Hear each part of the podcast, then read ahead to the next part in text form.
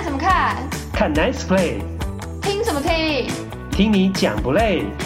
看 Play 听不累？欢迎登录，我是岛主。这一集要感谢干爹，教育部体育署选中了看 Play 听不累，一起推广国内体育社群平台动资 Sports。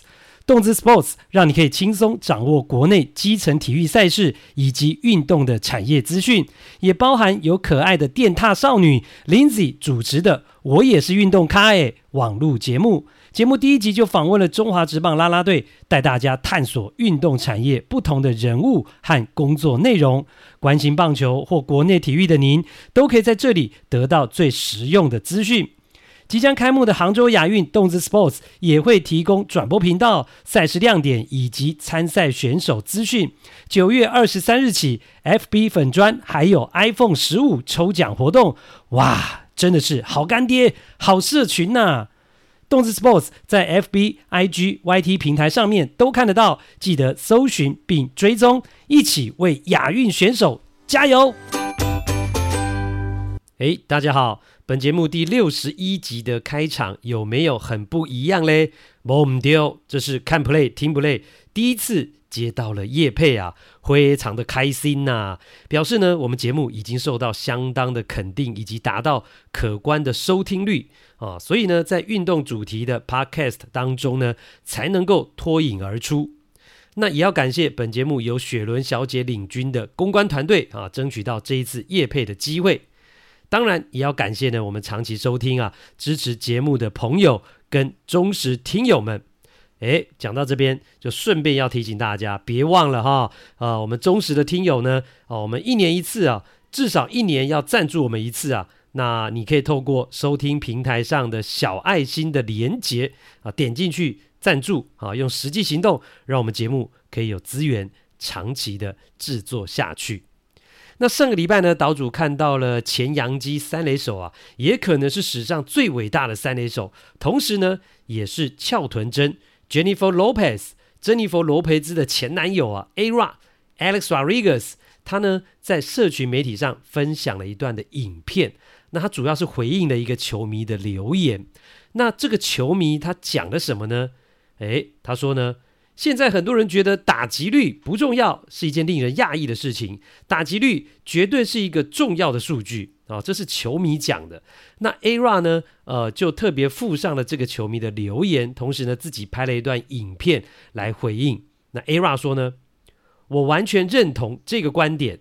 第一点呢，数字不会说谎。再来，现在大联盟打击率最好的球队就是战绩最好的球队啊，亚特兰大勇士。那打击率最差的球队是奥克兰运动家，所以这当然是有关联性的。打击率是重要的，一百年前是，五十年前是，直到今天还是哦。那以上呢，这是 Ara 的观点呢，啊，不知道大家同不同意啊？那当然呢，一定也会有人说，诶，勇士今年最强不只是打击率吧，还有他们的全垒打也是最多啊。那这就牵扯到了长打率了嘛。那另外呢，勇士的投手也很强啊。哦，现阶段的这个大联盟的胜投王 Spencer Strider 就在他们的阵中啊。所以这些全部加起来，才造就了呃勇士今年大联盟第一的战绩啊。哦。我相信一定会有人这样讲，不过呢，诶，我想 Ara 当然也知道啊。我觉得他只是拿勇士跟运动家一高一低、一好一坏的例子，也就这么刚好在两个极端哦，来强调打击率的代表性跟重要性。那讲到打击率，可以说是历史悠久也最传统啊，衡量打者表现啊，或是他们优劣非常重要的一个数据。那为什么 Ara 需要拍影片来强调打击率的重要性呢？哦，其实我们也常常在讲打击率啊。哦，其实打击率也有一定的重要啊。但我觉得很重要的原因是呢，呃，因为来到了进阶数据的年代之后呢，其实有一些人呢，对于打击率的重要性是存疑的，或者是看清的。哦，认为他已经呢，呃，不合时宜了，不能够代表，或是呢，显示一个球员真正打击的能力跟面向。好，认为呢，更多其他的进阶数据才能够真正衡量一个球员。那我觉得当然是啊，当然没有错啊。呃，但是呢，因此打击率就不重要了吗？谈打击率就可笑了吗？好，甚至是一无是处了吗？好，我觉得，呃，这就是呢，Era 想要强调的点哦，打击率还是有一定的重要性。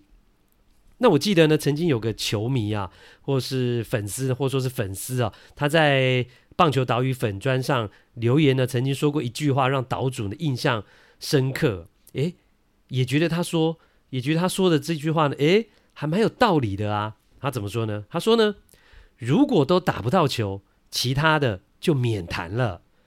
我记得当时呢，他在讲的时候呢，主要是针对一个话题，就是被球迷戏称为“盲剑客”啊，或是电风扇的这个 Joey Gallo 哦，呃，当时是讲到 Gallo 的一个状况，所以他讲的这样的话。因为那时候我记得好像是讲到说，呃，大联盟开始禁止布阵了嘛，好，那呃。对 Gallo 来讲，是不是就会比较有利呀？哦，所以呢，当时那个球迷就讲说，但是如果他都打不到球，那根本就免谈了。即使没有移防布阵也没有用啊，因为 Gallo 也是三振率非常高的呃这个打者。那或者是呢，大家也可以想想很类似的，几年前精英队非常失败的投资啊，啊、Chris Davis 也是呢，呃，跟这个 Gallo 的状况非常的类似啊、他们俩就是呢，当打击率呢低到不行哦。连两成都不到，只有一成多的时候，也就表示你打击的失败率是八成，甚至是八成多的时候，纵使呢长打能力再强啊、这个破坏力其实也有限哦，能给球队的贡献也很有限。那进阶数据要好，其实也很困难。所以呃，就用这个球迷。所讲的话，其实也稍微也可以印证一点，就是说打击率还是有它的一个重要性啊。哦，就是在我们讨论到呢，Ara 所提出来啊，在即使在现在现代的棒球啊，打击率呢还是有一定重要性的。那讲到了这个哦。其实呢，现在网络上也常常会看到，包括在棒球岛屿粉砖上也一样。哈，球迷们常常在比较球员谁好谁坏，发生争执的时候呢，诶，好就会看到进阶数据派跟传统派的球迷呢，哇，大家是吵得面红耳赤啊。有些人呢就会拿进阶数据来佐证啊，就用这个来佐证说断定，诶，谁就是比较好，谁就是比较差。好，看数据就知道了哈，看这些进阶数据就知道了。但是呢，有些球迷则是用自己看球、看比赛的感觉跟印象，加上了传统的数据呢来评断，所以呢，有时候就会意见不同，哈、产生了争论。那至于岛主怎么看呢？诶，说实话呢，其实我很少单独去比较球员跟球员之间的优劣，因为呢，我觉得那是不可能有正确答案的。好，尤其是棒球，因为呢，我觉得棒球就是。呃，球类运动当中的十项运动啊，棒球就是球类运动中的十项运动。怎么说呢？哦，大家知道田径的十项运动吧？哦，以前都叫十项全能。诶，那为什么叫全能呢？因为呢，呃，要比这个十项运动、十项全能呢，这个运动员既要有力量，又要有速度啊，又要有耐力，还要有柔软度，那又要有协调性，那就是要全能才能办得到啊。哦，像是呢，呃，十项运动当中，你这个标枪、铁饼、铅球，哦，这种三铁的项目要丢得远，就是要靠力量啊，所以块头大一点哦，贴给他用诶，哦，比较壮、比较大的就会吃香嘛。而但是呢，块头太大，通常速度就不会快。那其他项目像跑一百公尺啊、百十公尺、跨栏跟四百公尺，太大只的哦，体格太大只的就吃亏了嘛。那另外。哦，十项运动当中呢，还有跳高、撑杆跳、跳远，哦，就是要有爆发力，那甚至还有轻盈的协调性、柔软度，所以跟前面呢的三铁根本是抵触嘛，啊、哦，这个这个能力方面是抵触嘛，但是这些你都必须做啊，哦，因为你参加了这个十项运动的比赛，你都必须要去比啊，所以呢，哦，才说哦，比这个十项运动就是要全能的身手，而你想想看，打棒球就是这样啊，哦。要打得远，要丢得远，还要跑得快，还要接得好，还要投得准哦，甚至呢，有时候也要跳得高，哦，要展现细腻的柔软度等等。那这么多不同的技术都要会，那简直就像十项运动一样，不是吗？哦，所以呢，我、呃。不可能啊！每个球员但每一项都做得很好啦。当然有那种很全能型，但那些毕竟都是少数，凤毛麟角。所以大部分的球员，你很难要求他刚刚提到每一项都做得很好。所以呢，岛主觉得啦，其实很重要的，我的观点是，不同的球员都有自己的功能跟角色。那观察他们，看他们如何把自己的角色扮演好，把自己的功能发挥出来，我觉得这就是好球员。然后，一个球队只要把球员的角色跟功能做最好的融合，那自然就有机会创造好的成绩，自然就有机会呢有更高的呃胜率。所以呢，其实我不喜欢呢、也不会去比较球员跟球员之间的优劣高低啊，就是说你嗯直接拿两个球员来比较，因为我觉得其实我个人是觉得意义不大啦。那我觉得呢，呃，欣赏球员如何在自己的条件之下，那培养出、发挥出最大的能力，还有呢，以及如何在比赛当中在关键时刻表现出来，我觉得这会比单纯去比较进阶数据有意义的多。这一集要讨论的比赛期间呢，是二零二三年的九月十一号到十七号，国家联盟东西两区冠军出炉，斧头帮勇士跟蓝帽大军道奇都提前封王。为什么会有小小的复仇快感？谁又是隐藏版的功臣呢？美国联盟东西两区龙头谁属？还有的忙，光芒真厉害，下半季损失一头一打两员大将，还能追上精英。太空人阴沟里翻船，对上战绩最差的运动家跟皇家，竟然都输球。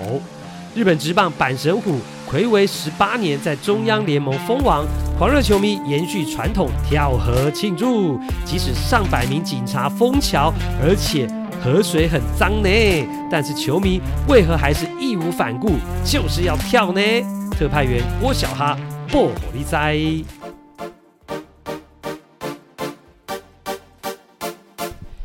第一趴，亚特兰大勇士就是强，分区六连霸，还先小小复仇一下。毫意外的，今年例行赛最强的亚特兰大勇士队呢，成为第一个在分区封王的球队，拿下了国家联盟东区的六连霸。而且呢，他们只花了一百四十六场比赛，在还剩下十六场比赛的情况之下就封王，也是史上的第二快的速度。哦，台湾时间的九月十四号，礼拜四啊，勇士呢四比一在客场打败费城人的这场比赛啊，对勇士来讲可以说是三喜临门。哦，哪三喜呢？那第一喜当然就是蜂王，完成了六连霸嘛，继续朝世界大赛冠军的目标迈进。那第二喜呢，就是先发投手 Strider 拿到本季的第十七胜啊，独居大联盟的胜投王。那至于第三喜啊。岛主觉得呢，是心中窃喜的那种喜，暗爽的那种开心呐、为什么嘞？好，因为勇士呢是踩在了卫冕国联冠军呐、费城人的主场市民银行球场封王啊，更有一种复仇的快感，心里深处当然会有一种喜悦、一种愉悦感呐、好，但是这种感觉不会特别明讲出来嘛？那为什么呢？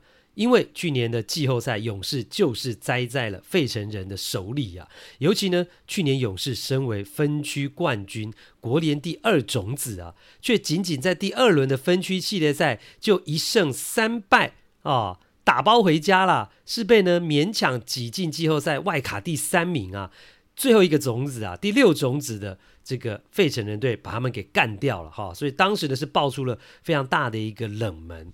那因为呢，去年勇士可以说是百胜雄狮啊，拿了一百零一胜，而费城人队去年只有八十七胜啊，但是最后的赢家却是费城人，哦，所以勇士当然输得很闷呐。所以啊，今年能够先在费城人队的家里面封王啊，至少有稍微讨回来一点面子的味道。那当那一场封王战结束之后呢，勇士队的球员当然就全部跑到内野啊，哦，在投手丘的附近呢、啊，围在一起庆贺啊，happy 呀、啊，哦，这个封王了嘛。那费城人球团呢，呃，也很有风度的，在大荧幕呢就打出了恭喜亚特兰大勇士赢得二零二三国联东区冠军的字样啊、只不过呢，现场的费城人球迷啊，可没有这么有理性啊，心里当然会不爽啊，哦，看着这个等于是呢同区的。对手啊，在自己的家里面呢，在那边庆祝封王，心里当然会不开心呐、啊，不太爽快啊。所以呢，看着勇士在场内庆祝的同时啊，场边费城人球迷是嘘声四起啊，大喊不不，去嘘勇士队啊。不过呢，费城人队不用不爽啊，而勇士队呢也不用啊高兴得太早，因为呢，费城人目前是以外卡呃这国联外卡的第一名啊，呃的地位呃保持着领先，而且领先的幅度还不小，所以还是有很高的几率可以打进季后赛。所以呢，两队好、哦、今年还是有机会在季后赛碰头哦。好、如果真的碰到，那真的好玩了。那讲到了勇士啊，可以说是最近三十年来的常胜军啊。从一九九零年代啊，过去三巨头的时代开始，拿到分区冠军啊，对他们来讲，真的好像是家常便饭而言。其中呢，一九九五到二零零五年，更是呢一度创下了分区的十一连霸，哦，别退都不要玩了啦。那加上今年呢，勇士已经赢过了二十六次的分区冠军，比洋基跟道奇呢还要多。那今年的勇士能够称霸，最重要的就是他们的进攻火力啊、是所有球队，就是如果球队整体的打击数据来比的话呢，勇士队是呃所有球队打击的三冠王，他们的打击率、全垒打得分都是呢三十支球队最高最多的啊、尤其是全垒打的部分啊，那今年呢勇士团队的全垒打上看三百轰啊，甚至有可能打破纪录。那最重要的呢，呃，全垒打这么多啊。当然呢，很关键、最重要的因素就是勇士的全垒打王啊，欧森啊，Matt Olson 哦，他上星期已经正式达到了五十轰的门槛了，已经来到了五十二轰啊。到我们九月十七号呢录音时间为止，那也打破了这个过去勇士队也蛮招牌的一个球星啊，中外野手呢 Andrew Jones 的一个记录啊，Olson 就成为了勇士队呢呃队史上单季最多轰的球员，而且呢球季还剩下。还蛮多比赛的，十四场啊，可以让他有很多机会呢，把这个欧森的全垒打障碍继续的往上来推升。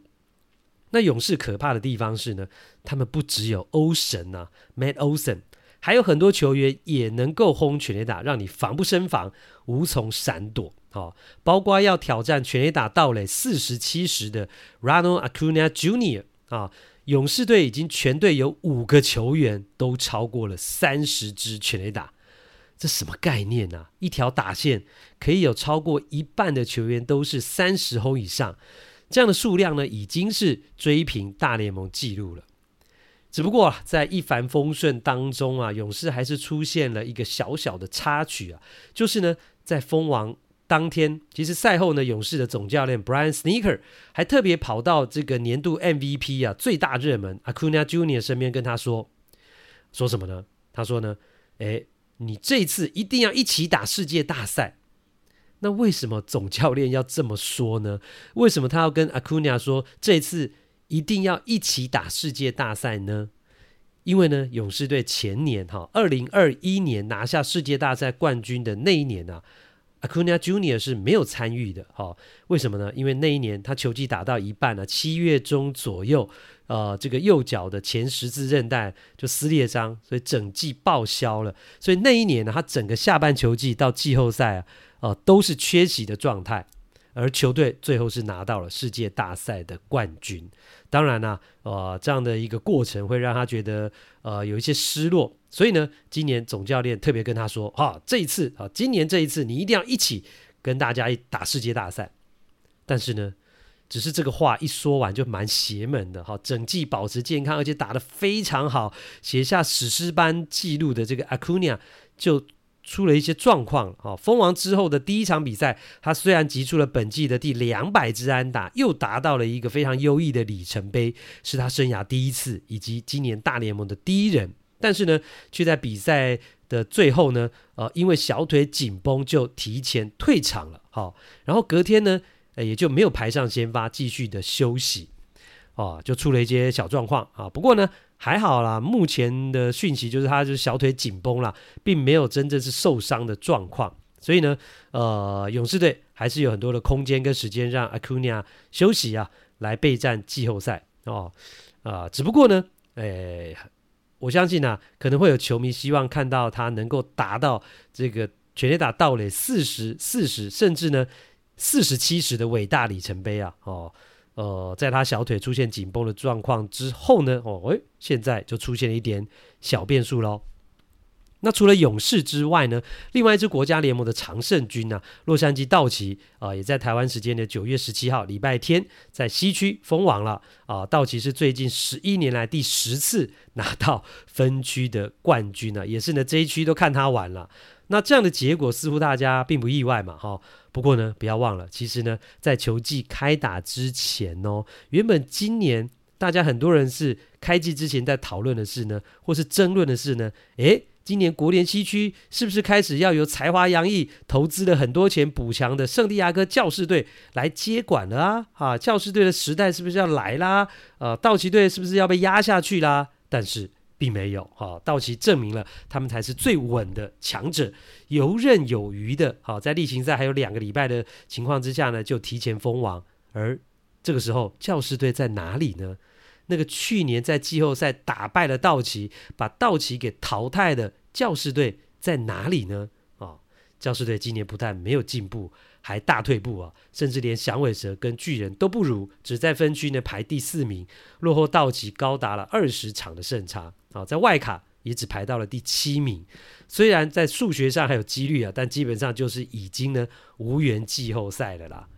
那今年的道奇队呢？我们节目在之前也有谈过啊，他们展现了路遥知马力的一面啊，以及呢季中的交易非常成功。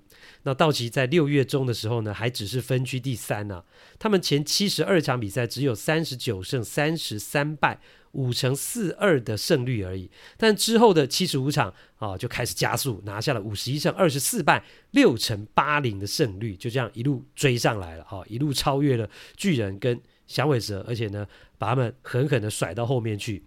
那道奇呢，其实在下半球季团队的投打表现哦，呃，其实是非常好，在国家联盟就是只有仅次于这个勇士的球队哦，他们的得分跟自责分率都是第二名。那讲到呢，道奇今年最厉害的两名打者，毫无疑问哈、哦，就是两大明星啊，这个木基跟自由人 Mookie Betts 跟 Freddie Freeman。那另外还有一个、可能大家。如果没有在看道奇比赛的球迷呢，不会太去注意的，就是呢，打击率只有两成零九的 Max Muncy 啊，Muncy。如果大家有机会遇到 Ara 的话，或许可以拿 Muncy 的 case 来跟他争论一下。诶诶，打击率这么差的一个球员，但其实他贡献很多诶。哦，这个 Max Muncy 很厉害啊。他虽然打击率呢只有两成零六，但是他却拥有道奇队第二多的全打跟打点呢。哦，他有三十五轰跟一百分的打点呢，哇，这也是有非常大而且非常实际的贡献啊，所以呢才会讲啊，这个不熟悉道奇队的这个听友或是球迷的话啊，这个 Muncy 可以说是他们今年呢，呃，能够那么早封王另一个这个隐藏版的功臣呐。那投手的部分呢？啊，那你就不得不佩服了，已经三十五岁的书童啊，Clayton Kershaw 展现了老将的价值啊。虽然季中呢，他一度因为肩膀受伤缺席了一个多月哦，但是今年还是拿下了十二胜，而且只有四败，二点五二，好，非常优异的自责分率，依旧是道奇队先发投手当中呢表现最优异的一哥，没话讲。那另外呢，就是季中从白袜交易过来的 Lance Lynn 哦，他在道奇八场先发就拿下了五胜啊、也是非常重要的。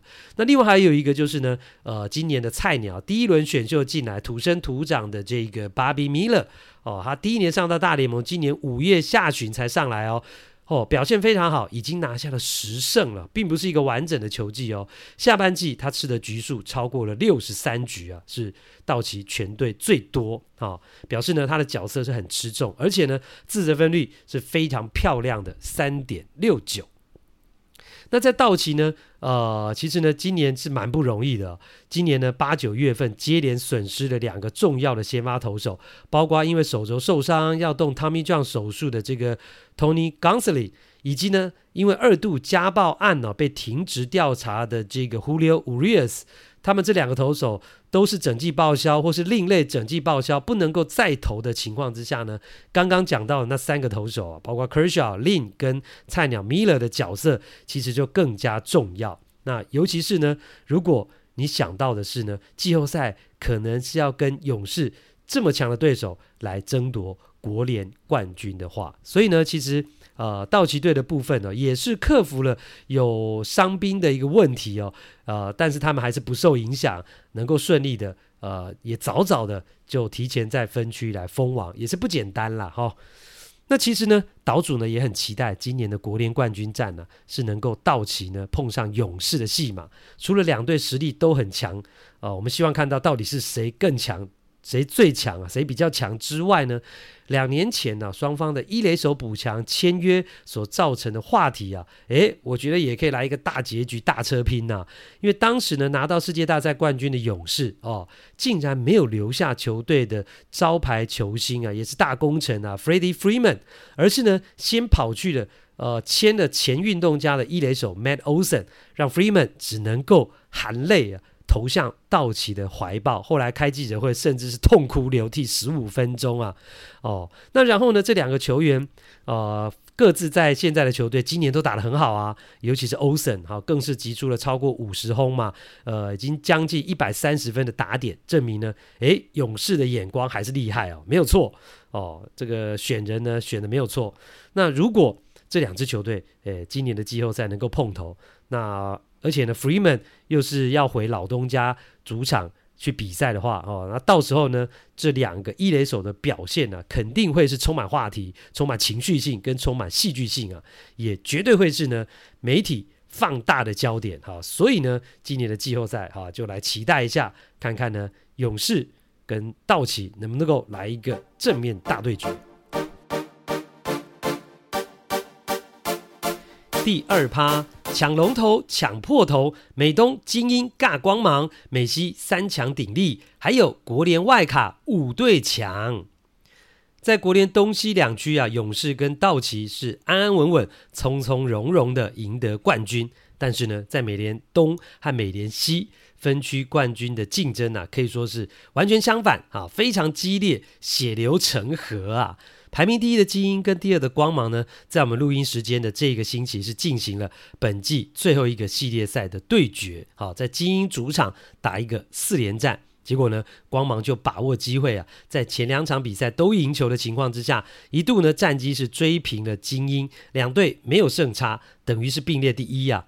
那光芒呢，从季初十三连胜开始，一度盘踞分区龙头有一段时间。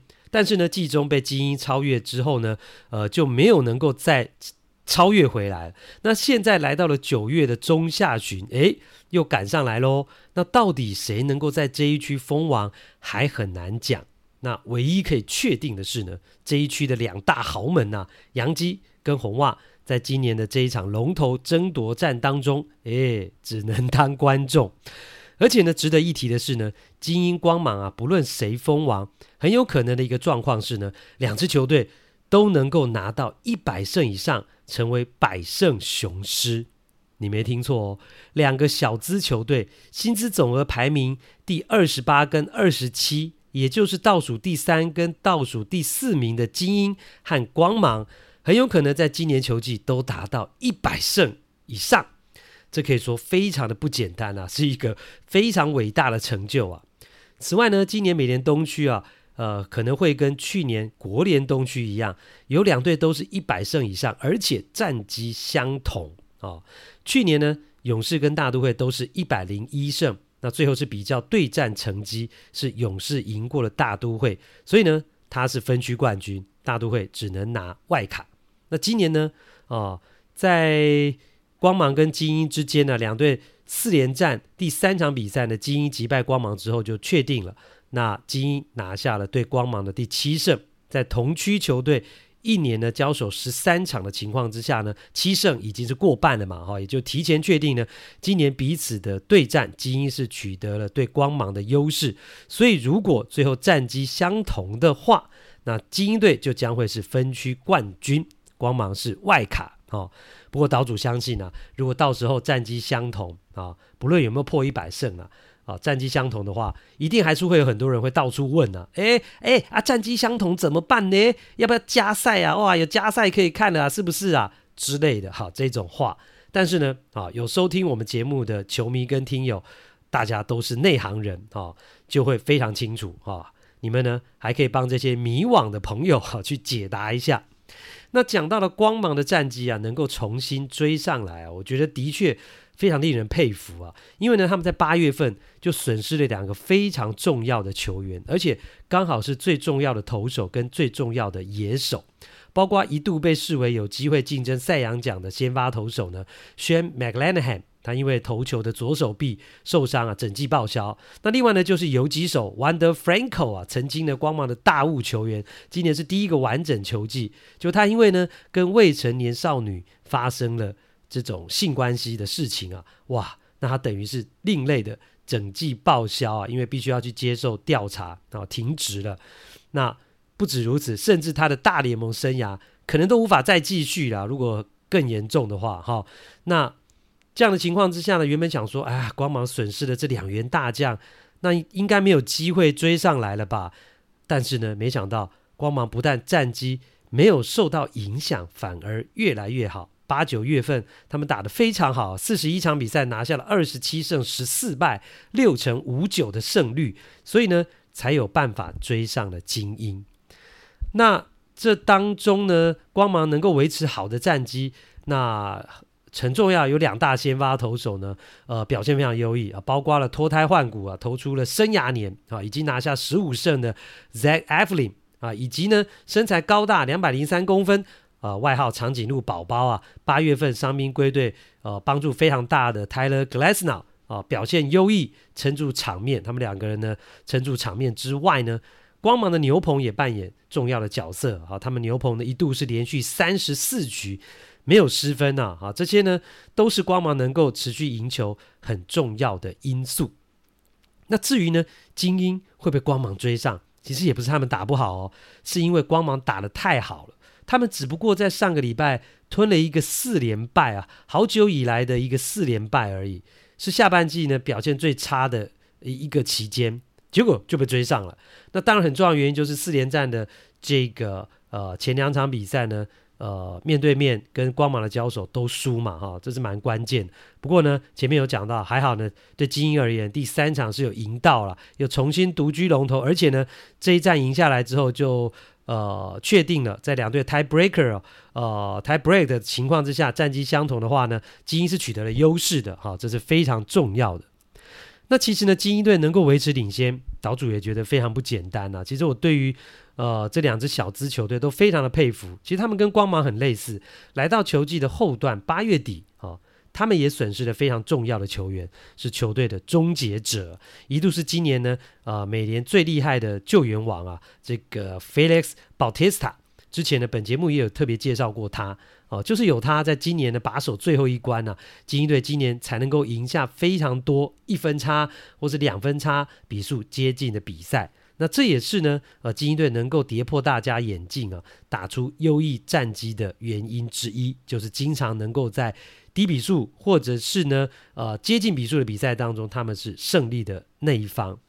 那在最厉害的守护神受伤之后呢，精英队跟光芒队一样，诶。也完全不受影响啊！十五场比赛还是赢了十一场，哇，这还是非常高的胜率啊！只是呢，这十五场赢了十一场之后，接下来七场就吞了五败喽。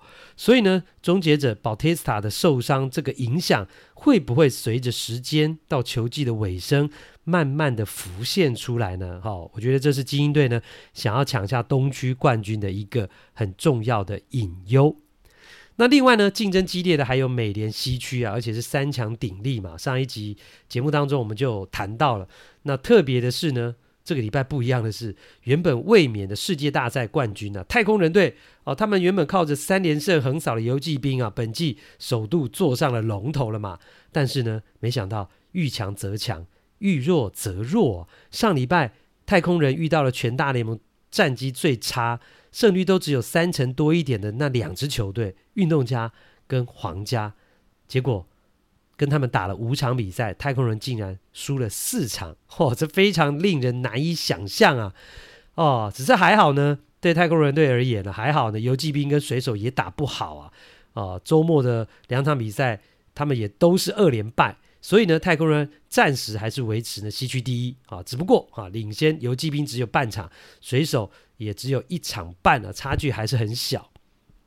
那除了分区龙头的争夺之外啊，外卡门票，哈、这个部分呢，在国家联盟也是抢破头啊。到台湾时间九月十六号星期六结束为止啊，竟然看到有五支球队在国联外卡的名单当中，因为呢有三队并列第三名，好，分别是响尾蛇、红人跟马林鱼。那加上第六名的巨人。虽然差距稍微比较大，有二点五场的胜差，但是呢，巨人也还没有放弃啊。所以呢，国联外卡是六抢三的局面呢、竞争非常的激烈。目前看起来只有费城人是比较稳的。那至于呢，美联外卡基本上是四抢三了哈。美联东区的第二名，呃，跟第三名这两个球队呢，呃，是有机会。那另外还有就是美联西区的第二名跟第三名。那目前看起来就是光芒、游骑兵、蓝鸟跟水手要来四抢三，但是呢，光芒随时有可能会换成精英哈，前面我们也讲到了为什么了。那游骑兵也随时有可能会换成太空人哈，因为呢，哦，他们都还有在分区抢龙头的机会嘛，所以呢，抢不赢才会掉下来到外卡，所以呢，到了球季的最后两个礼拜啊，包括呢前面提到的。呃，美国联盟的东区、西区，还有呢，呃，两个联盟的外卡争夺战，啊，大家都要密切注意，啊，看看今年到底是谁能够笑到最后，赢得季后赛的门票。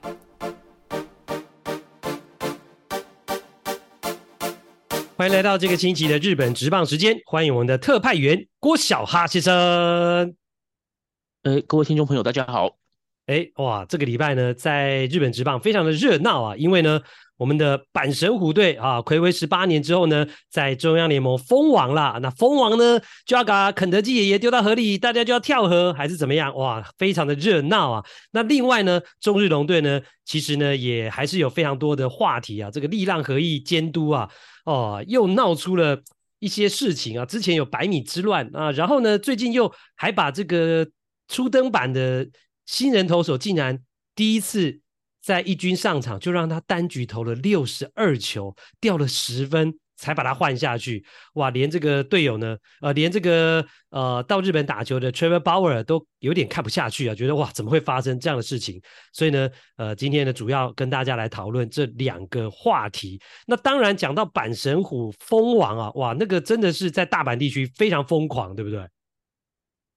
呃。对啊，因为毕竟十八年了啊，对啊，就十八，就是你如果在二零，他们上次封王是二零零五年嘛，那你如果在二零零五年生小孩的话，因为小孩今年是已经十八岁了，十八岁是要负刑事责任的，哎呦，高中都毕业了，责任是，对啊，要负刑事责任，已经是个成人哦，在法律上他已经是个成人了哦，嗯，对啊，你要想想看这，对啊，这十八年，真的人一辈子也才活几年嘛，对啊，那。你就有等了等这等这件事情等了十八年，所以对所有的阪神的球迷来讲，当然这一今年的这一个瞬间对他们来讲就是非常弥足珍贵的，因为毕竟是等了十八年，而且他们其二零零五年的前一次是二零零三，那当然是距隔两年而已，算是比较近。可是他二零零三年的前一次是一九八五年，那那一次其实也是是也是隔十八年。对啊，那等于说他们几乎，对，就是你这一次如果是错过这一次冠军的机会，你不知道又要等多久。哎呦，好像对，所以对他们来讲，这就是一个。然后呃啊，你说什么？我说好像等哈雷彗星啊！以前我们小时候有一个哈雷彗星是七十六年才来一次，哦啊、所以大家觉得很珍贵啊，一定要看呐、啊！一辈子如果这一次错过，再也没机会看到了，有点类似那种感觉啊。是啊，就十八年，因为。真的太久了，对。那现在整个十二球团里面比他们还要久的，那基本上就剩下横滨啊。哦，对啊，因为横滨上一次拿冠军是一九九八嘛。嗯，对啊，一九九八到现在，欸、以中央联盟来讲啊，中央联盟来讲，一九九八到现在。哎、欸，的确，啊、你讲到上一次他们在中央联盟封王是二零零三年，忽然就勾起我的回忆。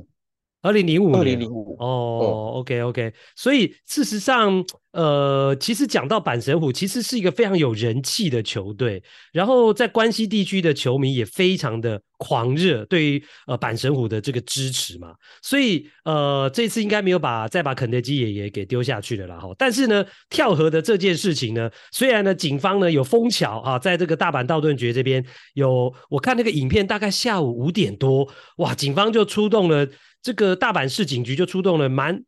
应该也有上百名警力吧，我知道，我看新闻还有写到上千名，我不知道是不是太夸张。然后就封桥啊，然后就怕大家在封完之后呢，又这些疯狂的球迷、狂热的球迷又在那边跳河，但还是阻止不了啊。我看到还是有很多人就在那边跳河啊，就庆祝啊。你知道，因为他封，他就有封那个啊，封桥上而已啊。嗯哼，他他他在桥上面，他有就是用铁栏杆围起来。对。设置铁栏杆，所以你在桥上是没办法往下跳的，嗯、所以大家就从两边跳啊，嗯、因为、那个、那个地方没办法封了哈。对，因为其实大家如果没有概念的话，就把它想象成像高雄的爱河，其实就是一样的东西。对对，差不多就是高雄的爱河了。这个河的沿岸你要跳，你也他们也阻止不了。河堤它还是可以跳啊。对对，因为你不可能整个都全部都封起来，那个太困难了。哎，那假如刚好我去那边旅游。要要去跟顾立果先生照相，在桥上，那就没办法。那个地方，呃，台湾人去大阪玩都会去那个那个景点拍照，对不对？那一天是绝对没办法。对，因为那个状况其实不只是台湾人啊，几乎就是日本人，嗯，甚至是应该是讲说东日本人，哦，就是在日本东住日本东部人，因为对他们来讲，大阪基本上就是西部最热闹的地方嘛，然后他们去关西基本上还是一样会去大阪。就是大家一样去到那个地方，一样会在顾立果在榕桥上面，就是跟顾立果先生合照。哦，所以不止我们台湾人也会，有点观光客这种观光客怂啊，他们日本人其实也会，对不对？呃，就其他地方去啊，去观光的，哦、当然也会觉得了解了解，到此一游嘛。嗯，对啊。哦，所以但是我我我看他们那个跳河，大家跳的蛮开心的啦。当然，我觉得这个该怎么说呢？其实警方封桥是不希望大家发生危险嘛，因为我我记得过去有曾经出过人命，对不对？就是为了庆贺然后跳河。哦对，啊嗯、对，而且因为主要是因为那个、哦、那个河太脏了啊，就它里面有，哎，日本呢，我们大家对日本都是觉得日本是很干净的国家耶。不是啊，问题是它下水道也都在那边啊。哦，他们大阪的下水道的水是会排到。那那个桥那个河里面啊，嗯哼，对啊，所以基本上河里面的卫生状况是非常的不好的。哦，那当然河里面也有很多其，就是他们有进去，其实大阪那边的电视台常常做类似的专题，就是他们会潜下去河里面看看那边到底有什么东西。他就常常会潜下去看河里面有东西要干嘛？呃，做生态调查啊，然后就会发现有很多奇奇怪怪的生物活在里面啊。哦，真的哦，就一般大家比较不容易看到的。哇，日本电视台这么认真哦！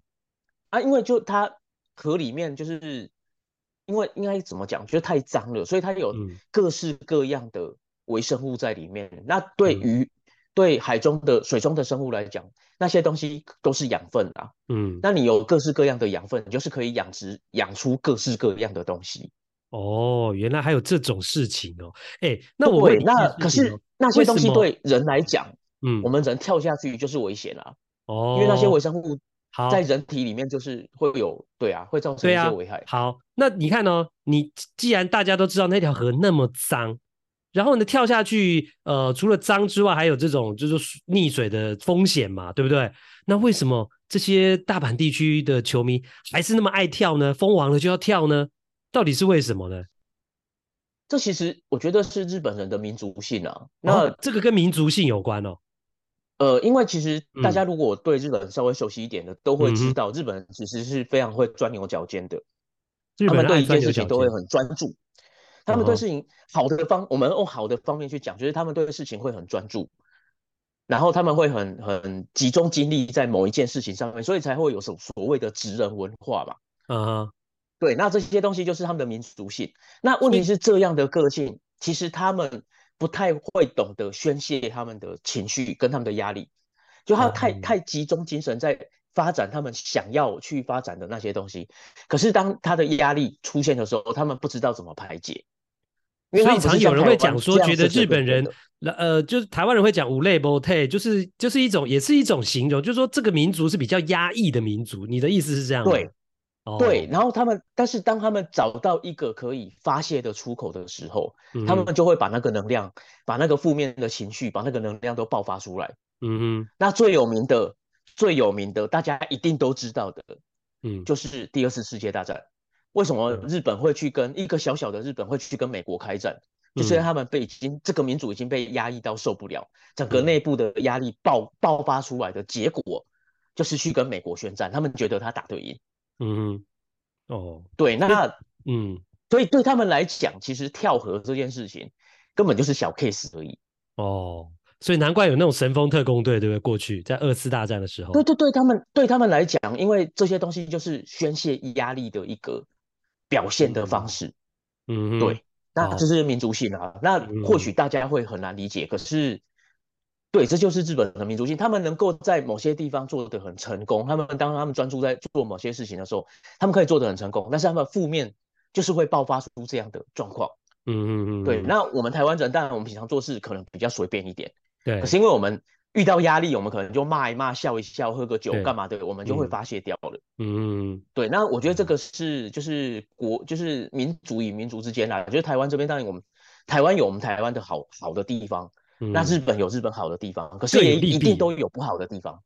嗯，对。那所谓日本不好的地方，就是类似他们这种可能会让大家觉得比较脱序的行为，嗯，他们就会常常出现，哦，而且是集体的，对。所以不要看日本人好像平常都很有礼貌啊，或者是说，哎、欸，他们的都街道都很整洁啊，这个大家都很有秩序啊，哈，都守规矩啊，都会排队。但其实他们生活中还是有一些呃受到压力，然后产生的压抑，其实也需要宣泄出来。那当有呃机会的时候，他们就会努力的去宣泄。那其实讲到了呃阪神虎这一次的封王啊，哎、欸，我也看到新闻讲到他们的监督啊，也蛮好玩的。这个呃。冈田张布监督，然后呢，呃，他们就说，哎，我们要努力，就有目标嘛，好像拿到这个联盟的冠军。但是他们会说，他，但他却不不让这个不把那个冠军说出来，说我们跟球员们哈，就是说教练跟球员一起宣誓说，我们一起拿下那个哦，就不讲冠军。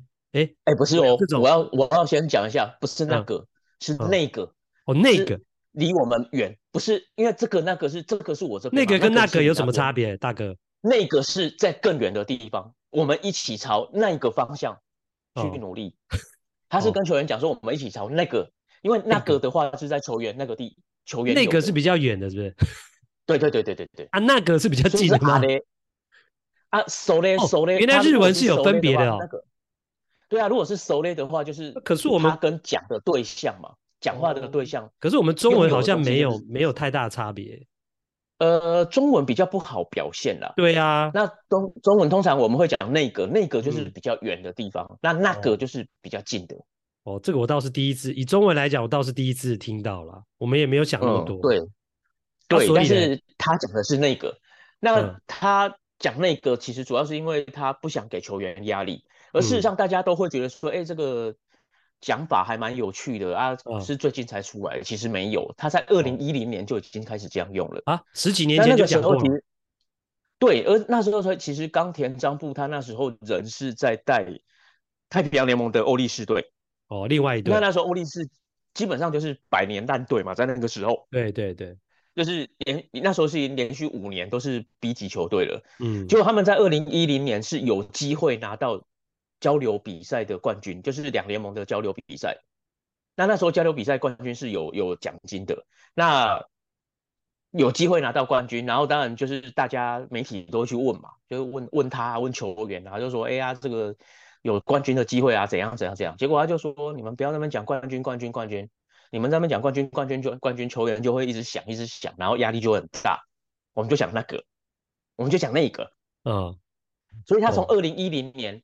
那时候他就开始讲那个，嗯嗯，他就用那个来代代替冠军，一个代名词来代替冠军。然后结果呢，那一年果然欧力士最后在他的带领之下是拿到交流比赛的冠军。哦、那他其主要他发明这个词，他主要是因为希不希望给球员太大的压力。所以其实去年也一样，就是去年他重新回来执掌阪神之后，他在记者会上他就直接讲说，我们明年的目标就是那个。哦，还有这样子。对，那他也要求，他也要求他旗下的教练，也要求媒体全部都配合。我还要求媒体也要配合哦。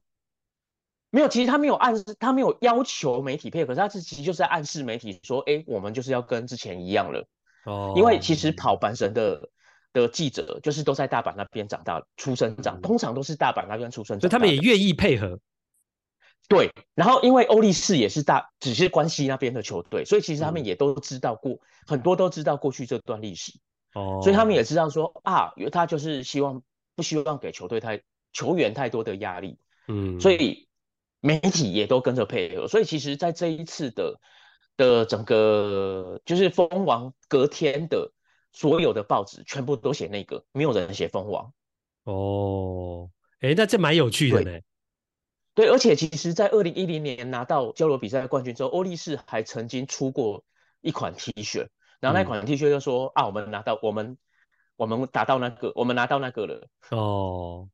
对，他也没有 把冠军拿起来写出来，他就直接直接写说啊，我们拿到那个了，所以有点像就是说冈布他带的球队的一个一个密语或是暗语的那种感觉。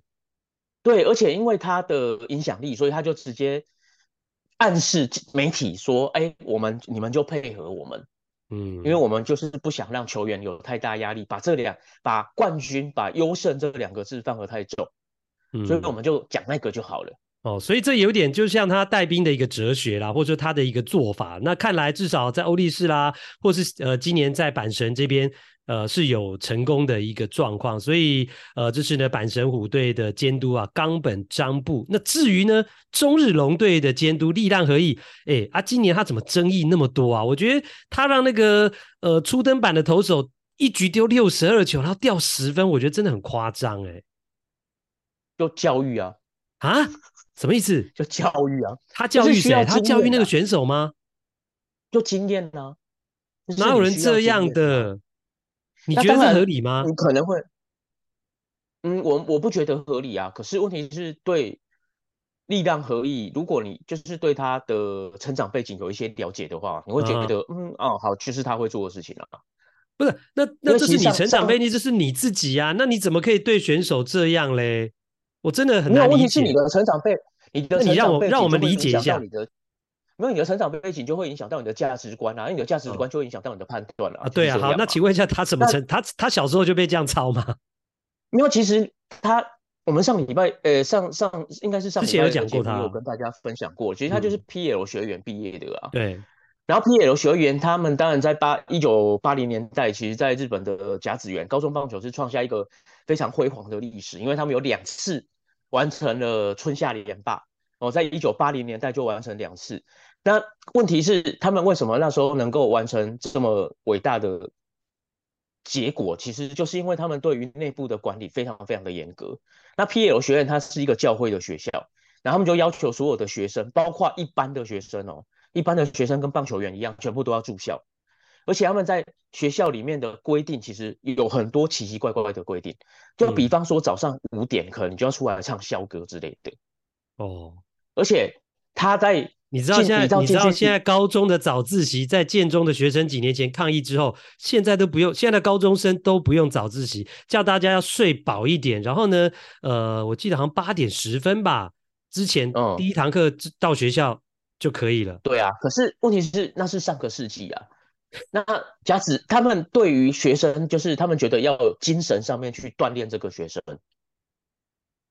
那问题是好，那问题是时代不一样啦。那他他 PL 学员那么久之前，那现在已经是过了好几十年，然后而且呃是对职棒呢，也不是对高中生啊，那一样的方法，这样子这样子就是说合宜吗？可他的价值观就是这样啊。所以你知道吗？所以呃，我记得看到那个在社群媒体上的影片，就有人 PO 出来嘛，就是呃那场比赛，就是他让那个初登板的新人，然后投了六十二球单局，然后掉了十分，这个很惨。之后呢，然后就有很多中日龙队的球迷就在那个呃，就球队不是要离开吗？都会走那个呃球场的通道嘛，然后球迷就趴在那个冲到附近的那个看台上，就是呃一直有就有人在那边喊呢、啊，就就可能你说是喊，或者说是骂这个总教练力量合一说，哎、不要把球员当玩具啊等等。那当然，呃这一系列累积下来，还包括今年我们也谈到了，呃所谓的令和米骚动，或者翻成呃中文的话，这个白米白饭之乱，就是说不给球员吃白饭等等，也说是力量合一他的决定啊。所以他的这种有点点。呃，你说高压也好，或是强制性的也好，或是独断的这种呃管理的方式，难道中日龙队都都没有反弹吗？内部当然会有啊，球员当然会有意见啊。问题是，嗯、球团本身就是制服组是挺他的啊。哦，制服组挺他。那，那其实这个东西，因为我我认为会有两个理由啦。那第一个理由就是。嗯球队战绩烂成这样，问题是你去看整个中日队主场的进场观众人数，嗯，其实没有掉下来哦，哦，没有掉下来哦，他每一场比赛的人其实跟过去不会差太多。那战绩差，为什么球迷还这么挺啊？因为你比方说像乐天金鹫，就是在太平洋联盟的球队，他今年战绩其实表没有特那么好，而且因为球队的球员很多都是从外面买来的，或者是交易来的。所以没有对球迷来讲就没有认同感，所以他们今年的整个那个现场人数是掉的非常的明显。嗯哼。那问题是中日队来讲，就是你战绩烂成这样，理论上你应该会觉得说，要么就不要进去看球了，不要支持这样的球队了，对，或者暂时先不要支持。对，问题是没有啊，中日队的球迷还是继续进场看比赛啊，这么死忠啊。所以，对于球队来讲，他就会对制服组来讲，他就会觉得说啊，我都继续赚钱，我为什么要换教练？嗯，对啊，我你我都这个教练是可以卖钱的啊，因为所以但变的是说，说，我懂了，所以这样变这个情况变成说，因为球迷的进场人数没有掉嘛，哈，还是支持，即使战绩差，所以力量合一就变得有恃无恐啊，变得也有这种感觉。呃，应该这样讲啦，就是在二零一一年左右的时候，那时候洛河博满就是他们的前教练，那时候带出了中日的黄金时期，嗯，他们拿了很多的冠军。问题是在那一个年代，其实到洛河博满的晚年，哦，他八年拿了五次冠军，但是他在晚年其实中日队的进场人数掉非常非常的多，哦，甚至那时候的进场人数是没有现在多的，所以那时候他们就觉得说，洛河博满虽然可以赢球，可是他没有观众缘，没有人气啊，观众不愿，对，那他赚不了钱。可是问题是，力量合一现在是可以赚钱的教练，好奇怪啊，就算战绩再烂，他都可以赚钱。那对对球队的老板来讲，你是赚钱重要还是战绩重要？当然是赚钱很重要啊。对啊，那既然是这个教练，他可以帮我赚钱，我当然就是赚钱嘛。那这是一个原因。第二个原因是力量合一，他是所谓的 Mr. Dragons，就是他是中日龙先生。哦。那通常会被冠上 Mr. 这一个名字，在日本里面会被冠上去的，除包括了长野茂雄。嗯，好、哦，他是 Mr. Giants 嘛，然后 Mr. Dragons 就是，对啊，就是巨人的前教练啊，嗯，长岛茂雄 Mr. Giants，然后 Mr. Dragons 是力量合一，嗯、然后像西武 Mr. Leo 就是松井加头羊、嗯，那类似这种被叫 Mr. 的教练，当他们成为总教练之后，球队基本上不太可能把他拉下来，哦、因为他都是球队过去的看板，他就是神。所以那个，所以我讲我我知道你的意思，就是那个这个球队他自己说我不干了，对，就他的血统了，他的血统太纯正，对，对，他已经是神主牌了，嗯，所以你轻易的把叫这个神主牌说，哎、欸，你不行，你下来，哦，那万一你换上去的那个人不好的话，嗯，这个责任就变成在你身上了。可是现在这个神主牌，就算他带的再烂，我们都可以讲说啊，这就是神主牌啊，没有办法啊，嗯、哦，了解，在日本会有这样的想法。对啊，所以那个像不是像大联盟那样在商言商啦，就是他们还是会有一些呃人际关系，然后有很多就是情绪上面的的确一些反应，比较人质的部分。对啊，所以这的确就是美日职棒在文化上，我觉得蛮大的一个差异啦。那有时候呃外面的人，或者说我们在台湾的媒体。呃不是那么内行，不是那么懂的话，其实你就是有点有时候就是翻译新闻或者是抄新闻，你不见得能够看到真正的精髓。那透过小哈呃对日本职棒、对日本文化非常了解的情况之下呢，你这样的说明，我想会让呃我们的听友呢也透过我们的节目有更真正深层的一个了解。所以台湾媒体，我之前、啊、呃我有看到上礼拜就有人就写到说，哎呀那个力量这样子不行哦，所以呢，哎有人讲说洛河伯马应该可以回来哦。所以这个好像也也不见得，或者不见得是事实，对不对？呃，基本上不可能啦，因为洛河博满跟现在中日的制服组，哦、就是他们的呃主管，尤其是包括总公司中日新闻社里面的、嗯、的一些高干、一些高层，嗯，就是洛河博满跟他们就是有过去有过摩擦啊。哦，对，这是他包括他在当教练的时候，包括他在当 GM 的时候，那这些东西其实我想。在台湾，呃，这些写日本职棒的年轻的记者们，嗯，过去可能没有接触过这一段，所以你们不，就是大家不会知道，对，对，对，所以他会觉得说，哎，这就是个谣言，我就把它写出来，嗯，把它当成新闻写出来。那、嗯、这样的报道在日本有没有？的确有，问题全部都是八卦杂志，真正认真的、稍微有一点规规模的媒体，基本上不会去碰触这样的议题，因为这些就是谣言，就是大家在猜测，嗯，然后基本上。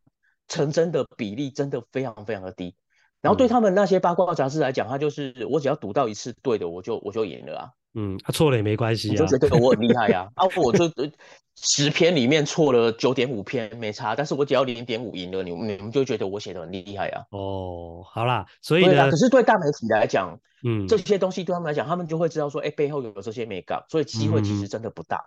嗯的确，好，所以呢，大家还是要了解媒体的公信力，就是从这个地方来了啊。所以呢，其实，诶，国内的记者呢，这个也可以来听听我们节目啊。有时候在日本的部分呢，呃，小哈的见解都会是比较正确，而且独到，而且是第一手的讯息。好啦，那今天呢，就谢谢小哈为我们带来这么丰富的日本职棒时间，感谢小哈，谢谢大家。好，今天节目的最后呢，要感谢呢，在上个星期呢，赞助我们的听友啊。只有一个人啊，他的署名呢是过去呢光芒队早年呢，哦，甚至是魔鬼鱼队的那个时代的王牌投手啊，Kazmir，署名是 Kazmir，赞助了我们九十九元。那同时他也留言说呢，从小就是看袁博士转播，对美国职棒的文化也是从那个时候开始累积。那出了社会之后呢，没有时间观赏球赛，只能从台湾的媒体新闻了解一些非常片面的消息。那很高兴呢，主播开设了这个平台，希望好节目可以继续下去，我每集都会准时收听。好的，那我们感谢呢，哎，这个我们的忠实听友 Casimir，那非常呢信守他的跟我们的约定啊，赞助了九十九元啊，我们一年呢，忠实听友啊，要请大家呢一年都要至少呢赞助我们一次啊，那才可以呢给我们节目有更多的养分啊，跟这个资源。那节目的最后还是呢按照惯例要呼吁啊。如果喜欢我们节目啊，希望长久的制作下去啊，大家付出实际行动。期待每个忠实的听友一年都至少能够赞助我们一次。那在每一集的平台上面，我们都会放上爱心的捐款连结，点击之后呢，就会出现订阅跟单次付费。如果是单次付费，目前我们预设两个金额是九十九元跟一百九十九元，或者你也可以自定金额啊，输入你想赞助的数字。那再点进去之后，就会有啊，请你写。